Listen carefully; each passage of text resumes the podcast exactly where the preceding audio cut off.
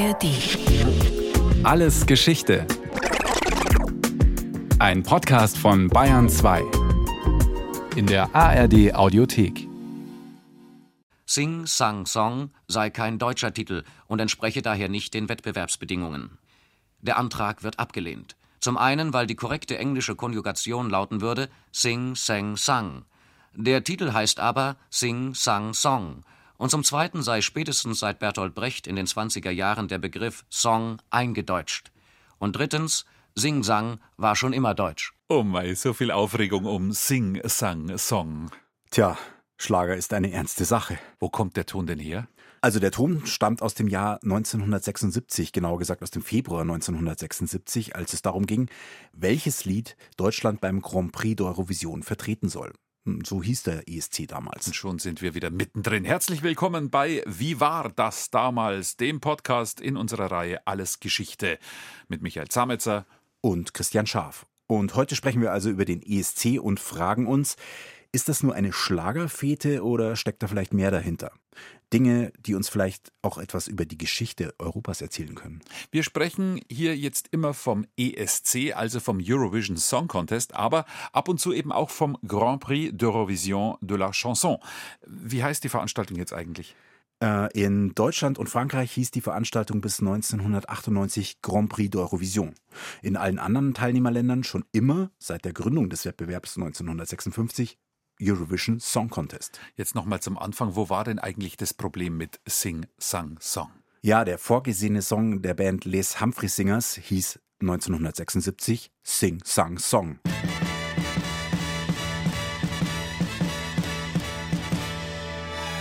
Sing, sang, sing, sang, song. Sing, sang, song, sing, sang, song. Sing, sang, song, sing, sang, song. Und der Spitzenverband der deutschen Musik, so hieß das höchste Gremium, in der sich die deutschen Komponisten und Musiker vereinigt hatten, fand das Lied zu englisch. Und das, obwohl der Song des Textes ja eigentlich auf Deutsch gesungen war. Also nur der Refrain klang zu englisch. Was war eigentlich gegen Englisch einzuwenden? Das war ja doch ein europäischer Wettbewerb. Ja, es galt als erstrebenswert, beim Grand Prix in der eigenen Landessprache zu singen. Eine Regel dazu gab es damals 1976 gerade nicht. Die wurde erst auf das deutsche Drängen 1977, also ein Jahr später, wieder eingeführt. Warum hat sich Deutschland denn so dafür eingesetzt? Ja, das ist eine sehr gute Frage, auf die ich bislang keine überzeugende Antwort gefunden habe. Vielleicht dachte man damals in Deutschland, Schlager, das geht halt nur auf Deutsch. Und so sollen dann auch bitte alle anderen in ihrer Landessprache singen. Gilt allerdings heute nicht mehr, oder? Also ich habe dann doch den Gewinnersong von Lena 2010 noch im Ohr. Und das ist ja schon auch eine Art Englisch, also kann Spuren von Englisch enthalten. Love, oh love,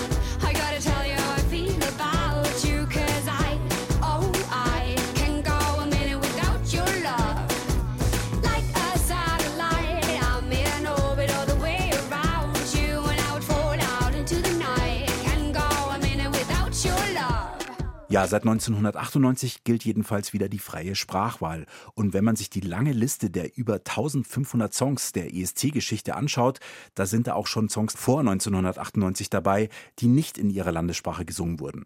Die Regel wurde also durchaus recht lax gehandhabt. Also 1500 Songs in 67 Jahren. Man merkt, ESC-Geschichte ist auch Zahlenhuberei. Komm, Christian, ein kleines Zahlenbattle. Ich fange an. 160 Millionen. Glühbirnen beleuchten einen durchschnittlichen Bühnenauftritt beim ESC oder was? Glühbirnen längst verboten. Nein, 160 Millionen Menschen haben das letzte ESC-Finale angeschaut, 2022. Und damit weniger als in den äh, sechs Jahren zuvor. Zwölf. Zwölf Punkte kann ein Land übrigens maximal an ein anderes Land vergeben. Die wohl bekannteste ESC-Zahl. 12 points, 12 points. Die Punkte müssen übrigens laut ESC-Regeln immer noch neben Englisch auf Französisch genannt werden. Das ist Europa. C'est l'Europe. Und dieses ESC-Europa war am Anfang 1956 noch sehr überschaubar. Sieben Länder haben mitgemacht. Deutschland, Niederlande, Luxemburg, Belgien, Frankreich, Schweiz und Italien. Und warum diese sieben? Sie waren die Gründungsstaaten der EBU, der European Broadcasting Union, eine Interessensvertretung der europäischen Rundfunkanstalten, auch bekannt als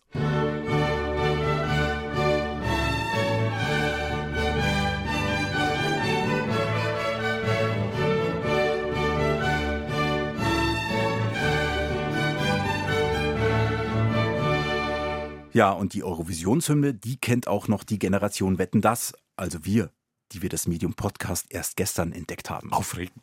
Jedenfalls war der ESC am Anfang vor allem eine technische Testsendung. Man wollte einfach herausfinden, wie europaweite Live-Übertragungen so funktionieren könnten in Zukunft. Und weil Musik immer geht und von allen immer gern gehört wird, hat man sich halt dann eben für einen Gesangswettbewerb entschieden. Hätte auch Zirkus sein können. Und dann war das Ganze ja noch ein Werbefeldzug für das neue Medium Fernsehen. Der war bitter nötig, weil in der Bundesrepublik 1956 nur zwei Prozent aller Haushalte einen Fernseher hatten. Und außerdem passte so ein gemeinsames europäisches Fernsehevent gut in die Zeit. Als die europäische Integration ihren Anlauf nahm. 1952 schlossen sich Frankreich, Deutschland, Italien und die Benelux-Staaten zur sogenannten Montanunion zusammen. Also erstmal eine wirtschaftliche Verbindung. Die Schwerindustrie, die sollte in Westeuropa auf gemeinsame Füße gestellt werden. Da wollte man natürlich auch verhindern, dass keines der europäischen Länder hier äh, hintenrum irgendwo seine eigene Rüstungsindustrie hochfahren kann. 1957, also kurz nach dem ersten ESC in Lausanne, wurden dann auch die römischen Verträge zur Gründung der EWG, dem Vorläufer der EU, unterzeichnet. Und der ESC war da eben auf der kulturellen Ebene die Vision für Europa. Übrigens durfte damals jedes Land mit zwei Songs antreten. Sonst wäre die Show auch relativ schnell zu Ende gewesen. Zumal die Lieder selbst nur drei Minuten lang sein durften. Heute ist es ein Segen, sonst wird man nicht mehr fertig bei mittlerweile 37 Teilnehmern. Und in den meisten Fällen, sind wir ehrlich, ist bei dem ESC in drei Minuten ja auch schon alles gesagt in einem Song.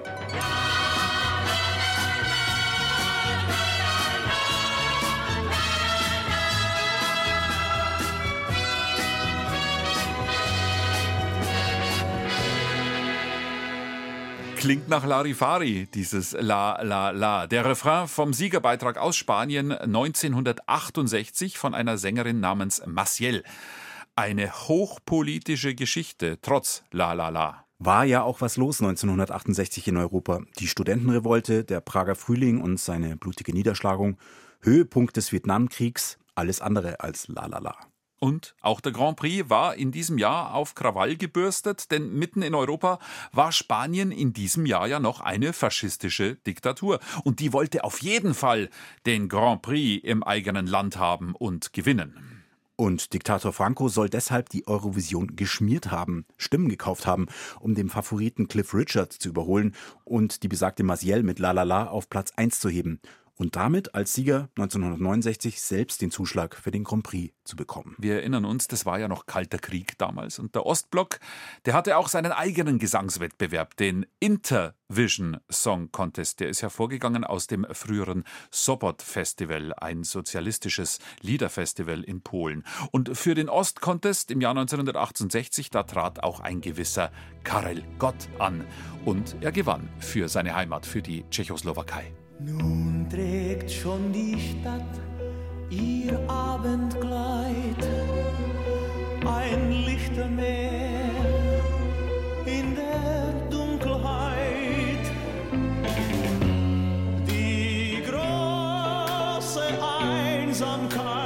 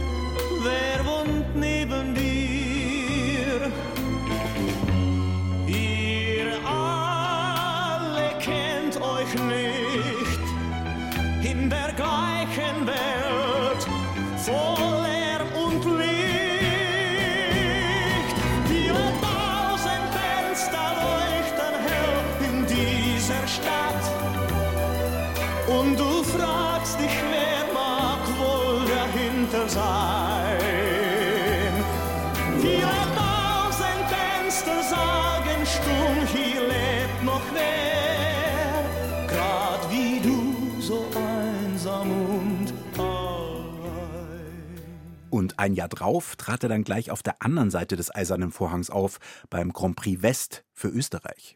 Und das ging wiederum nur, weil der Prager Frühling für eine kurze Zeit eine tschechoslowakische österreichische Medienkooperation möglich gemacht hat. Immer wieder erstaunlich, wie durchlässig der Eiserne Vorhang dann doch mal war.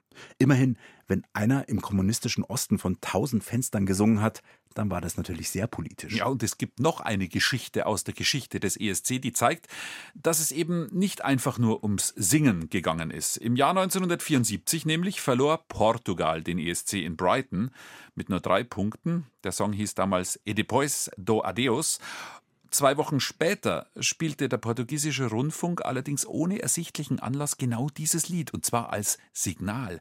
Als Signal an die Aufständischen im Land, den lange vorbereiteten Staatsstreich gegen die Diktatur in Portugal zu starten.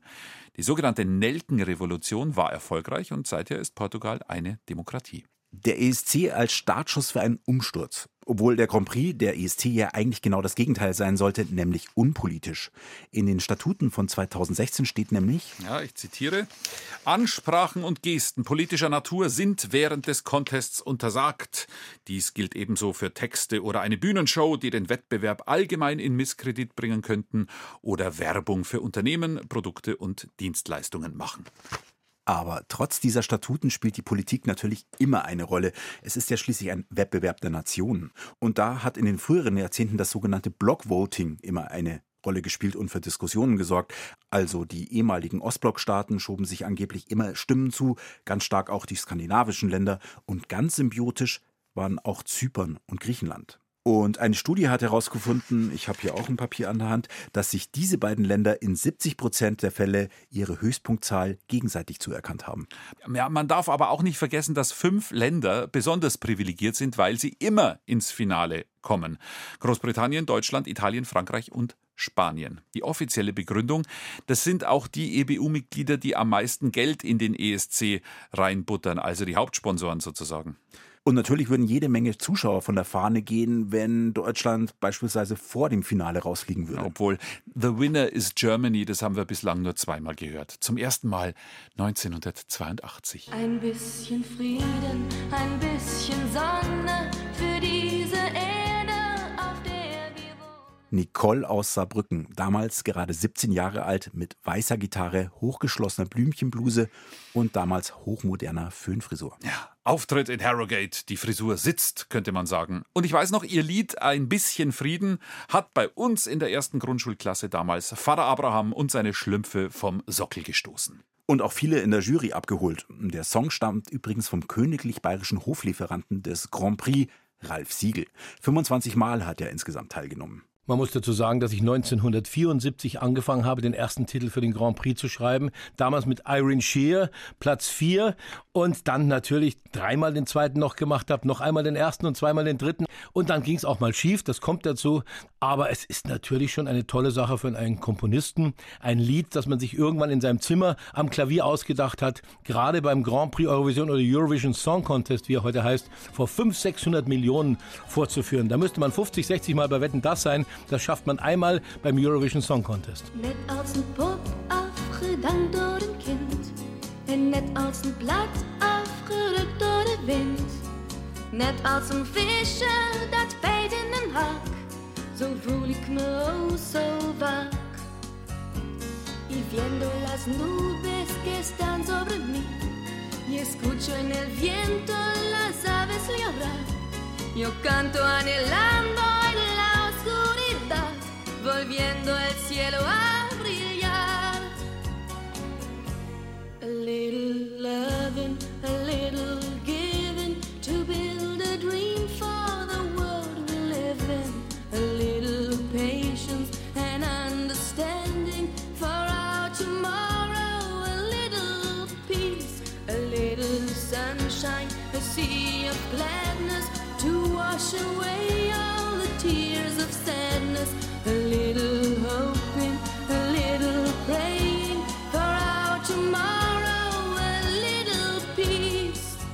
Nicole International. Tatsächlich hat das Friedenslied voll den Nerv der Zeit getroffen. Ja, das war ja auch gerade die Hochphase der Nachrüstungsdebatte, also der Streit darüber, ob die NATO atomare Mittelstreckenraketen in Europa stationieren soll. Und es war das Jahr des Falklandkrieges. Genau, Großbritannien und Argentinien führten 1982 tatsächlich Krieg um eine strategisch ziemlich unbedeutende Inselgruppe im Südatlantik. Ist heute fast vergessen der Krieg, aber damals war das schon eine Erschütterung des kollektiven Nervensystems. Immerhin ein NATO-Staat, Großbritannien im Krieg. Und das war's dann schon wieder für lange, lange Zeit mit einem deutschen Treppchenplatz beim Schlagerwettbewerb. Aber immerhin konnte sich das wiedervereinigte Deutschland dann Ende der 90er Jahre wieder musikkulturell verdient machen. Und zwar mit diesem hier aus Trier. Ich hab dich lieb, Gildo hat euch lieb. Und wenn's auch mal Tränen gibt, kommt er rüber und singt für euch Lieder.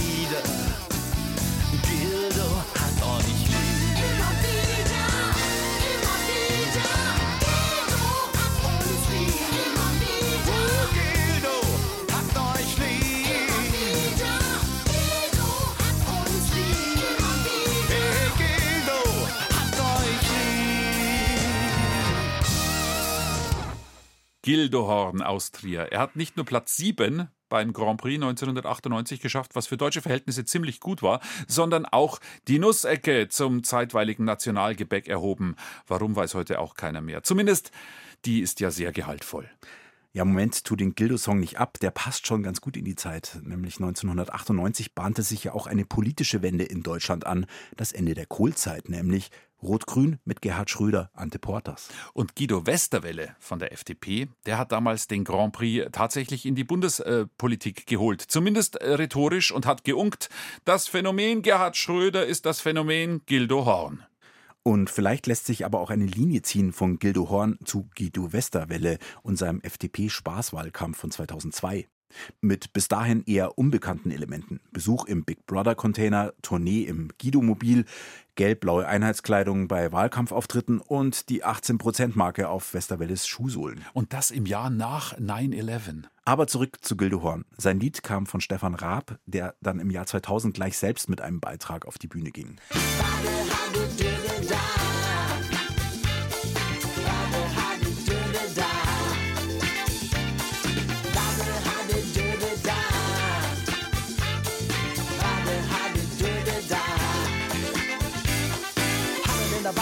was hat er da?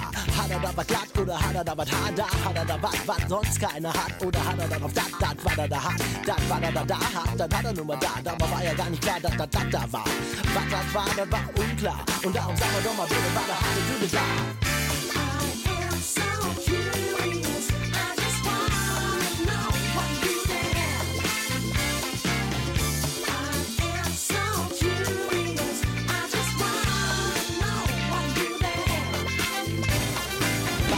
Wade, hadde, Düde da. Stefan Raab im Glitzeranzug mit Larifari-Text. Sinnfrei und Spaß dabei. Also doch wieder nur Sing, Sang, Song? Стефанія, мамо, мамо, Стефанія, розквітає поле, а вона сивіє. Заспівай мені, мамо, колискову. Heute, 23 Jahre später, ist alles wieder ganz anders. Im letzten Jahr kamen die Sieger aus der Ukraine, Kalush Orchestra mit Stefania. Ein Zeichen der Solidarität oder auch des Mitleids mit der überfallenen Ukraine, so haben es zumindest einige Kritiker gesehen.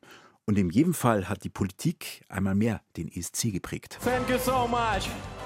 Thank you for supporting Ukraine. This victory is for every Ukrainian. Slava! Klaus Krüsken ist unser Bayern 2 Musikchef und er ist seit vielen Jahren ESC-Fan, Beobachter vor Ort und er ist gerade unser Mann in Liverpool beim ESC-Finale 2023. Servus Klaus. Servus Michael, hi. Klaus, wie war das damals, heißt unser Podcast. Wie war das denn damals, als du deinen ersten Grand Prix-Moment hattest? Meinen allerersten Fernseh-Grand Prix-Moment, an den ich mich noch erinnern kann, war tatsächlich der Sieg von ABBA damals und äh, daraus er erfolgte auch ein, ein Fantum meinerseits. ABBA sollte dann auch das erste Konzert, äh, das ich in meinem jungen Leben dann live erleben sollte, sein. Das war 1976 dann in München und äh, das sind so, so die, die, die verblassenden Erinnerungen an damals. Natürlich immer wieder geschaut, aber äh, der vielleicht verblüffendste Live-Moment oder der verblüffendste ESC-Moment war der, als ich dann äh, 2011 zum ersten Mal wirklich live dabei war, in Düsseldorf in diese Halle gekommen bin. Wir hatten ja 2010 mit Lena gewonnen und nun fand der ESC in Düsseldorf statt. Und äh, dann schaut man sich das so alles an. Es war das, das, das Grand Final, das Finale am Samstagabend und merkt, man ist nicht richtig vorbereitet. Zu wissen, oh Mist, was kommt denn jetzt als nächstes? Äh, war es jetzt Kroatien oder war es Serbien? Oder äh, erkenne ich die Flagge? Ist ja auch nicht bei allen immer selbstverständlich, die dann irgendwie kurz durchweht. Also das war ein bisschen ungewöhnlich. Und der, der zweite große Moment war einfach diese enorme äh, TV-Produktion zu sehen. Also das, was beim ESC jedes Jahr auf die Beine gestellt wird. Und es ist jedes Mal immer noch ein bisschen mehr, ist einfach, ist einfach unglaublich. Wenn wir mal, wie du gesagt hast, deinen ersten Moment nochmal äh, anschauen. 1974, aber äh, Waterloo, sozusagen der Goldstandard, oder? Wenn man so äh, den perfekten ähm, äh, Winner-Beitrag ähm, so ausmacht und die Kriterien, die man braucht, um den perfekten Song zu kreieren, dann dürfte Waterloo da schon das Grundrezept sein, oder? Also der Goldstandard ist es sicherlich geworden im Sinne davon, was kann aus einem ESC-Sieg werden, nämlich eine Weltkarriere. Äh, Aber wurden ja dann auch mit den Beatles verglichen und in den Verkaufszahlen haben sie es mit den Beatles aufgenommen. Also da, da ist wirklich Legendäres geschaffen worden. Aber dieses Erfolgsrezept, was du jetzt ansprichst, das gibt es leider nicht. Sonst äh, würden es ja alle machen. Und es kommt einfach immer so viel zusammen. Äh, dass, dass man manchmal einfach äh, allein schon am Tagesgeschehen scheitert. Ist die Welt an diesem Tag in der Stimmung für diesen Song oder wäre vielleicht eine Woche vorher alles ganz anders ausgegangen? Ähm, wenn wir uns die mittlerweile ja doch 67 Jahre ESC bzw. Grand Prix-Geschichte anschauen, welcher politische Knackpunkt, welcher politische Moment ist dir denn noch in Erinnerung? Was ist dir in Erinnerung geblieben, wo du gesagt hast, mhm, da spielt Politik schon, so- schon mit? Äh, Politik spielt eigentlich sehr oft mit beim Eurovision Song Contest. Manchmal größer, manchmal kleiner. Jetzt im vergangenen Jahr mit dem Sieg von der Ukraine haben wir es nochmal ganz nah vor Augen geführt bekommen. Aber es gab dann auch so, so ganz amüsante Geschichten, wie zum Beispiel 2007 Verka für die Ukraine angetreten mit einem Song Dance the Lasha Tumbai. Und ähm, Lasha Tumbai, Lasha Tumbai, was sollte das heißen? Ähm, äh, Werker hat dann gesagt, ja, das ist ein mongolisches Wort für sowas wie Schlagsahne. Ähm, dann hab, haben tatsächlich äh, Offizielle aus der Ru mongolischen Botschaft in Moskau gesagt, nein, nein, nein, das hat nichts mit uns zu tun. Das gibt es bei uns nicht. Lascha Tumbai hörte sich aber ein bisschen an wie Russia Goodbye und war dann ein verstecktes politisches Statement, äh, was dann, glaube ich, in den letzten Jahren dann tatsächlich auch nochmal ausgesprochen wurde bei verschiedenen Events, wo Werker aufgetreten ist. Der ESC hat ja auch vor allem in der queeren Community viele Fans bekommen. Regenbogenflaggen sind überall zu sehen. Es gibt viele Live-Events, Übertragungen. Die New York Times hat mal getitelt, das schwulste Event des internationalen Kulturkalenders. Warum ist das eigentlich so geworden? Ich glaube, es ist diese, diese Vielfalt, dieses Sein können, wer man ist. Äh, wie hat Lady Gaga mal so schön gesungen, Born This Way? Damit hätte sie eigentlich auch ein, ein, ein Thema für einen ESC setzen können. Jeder darf so sein, wie er will. Und das ist sehr, sehr schön in diesen letzten Tagen hier immer wieder auch aufgetaucht bei unserer Band, die dieses Jahr für uns antritt, Lord of the Lost, Heavy Metal Truppe aus Hamburg. Und die freuen sich genau über diesen Aspekt. Äh, Chris Harms, der Sänger, hat in mehreren Interviews gesagt, was beim ESC mich so fasziniert, hier ist jeder das, was er sein will. Wir hatten als Band auch immer so ein bisschen das Problem, den einen waren wir nicht hart genug, den anderen waren wir nicht weich genug, den dritten waren wir irgendwie, haben wir zu queer gewirkt mit unseren Outfits. Wir haben es keinem so richtig recht gemacht. Und hier beim ESC zu erleben, jeder macht das, wofür er steht, was er ist, was er sein will, das ist eigentlich ein, ein perfektes Symbol für Diversität. Born this way, be who you are. Und das erlebt man hier. Du bist gerade in Liverpool, wo in diesem Jahr ja der ESC ausgetragen wird. Ähm, also quasi wieder zurück nach Hause in- ins Zentrum der europäischen Popmusik, wenn man so will. Ja, die Beatles-Stadt Liverpool natürlich. Gleichzeitig hat es im letzten Jahr durch den Angriffskrieg natürlich auch äh, eine Repolitisierung des ESC gegeben, wenn man das so sagen kann. Also ähm, die Ukraine als Gewinner im letzten Jahr, das war natürlich ein politisches Statement auch gegen Russland.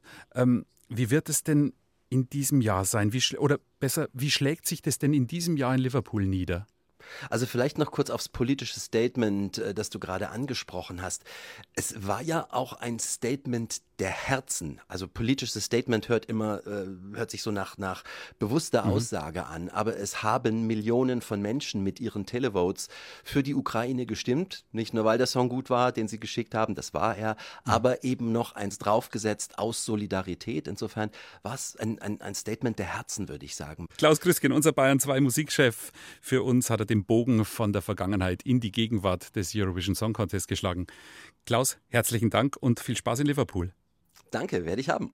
Solidarität beim ESC, das ist eben auch möglich durch das Televoting, also der Publikumsabstimmung zusätzlich zur Wertung der Länderjury. Das Musikalische bleibt also auch politisch beim Eurovision Song Contest. Und ist auf jeden Fall mehr als La La La und Sing Sang Song. Das war's mit dieser Ausgabe von Wie war das damals? Unser Dank geht an unsere Redakteurin Nicole Hirsch für die grandiose Vorbereitung. Bis zur nächsten Ausgabe. Servus sagen Christian Schaaf und Michael Zamitzer. Und jetzt noch die Ohrwurm-Attacke. Unser Alltime-Favorite-Sieger der Grand Prix-Geschichte. Waterloo, da da da di da da da da. Waterloo, promise to love you forevermore.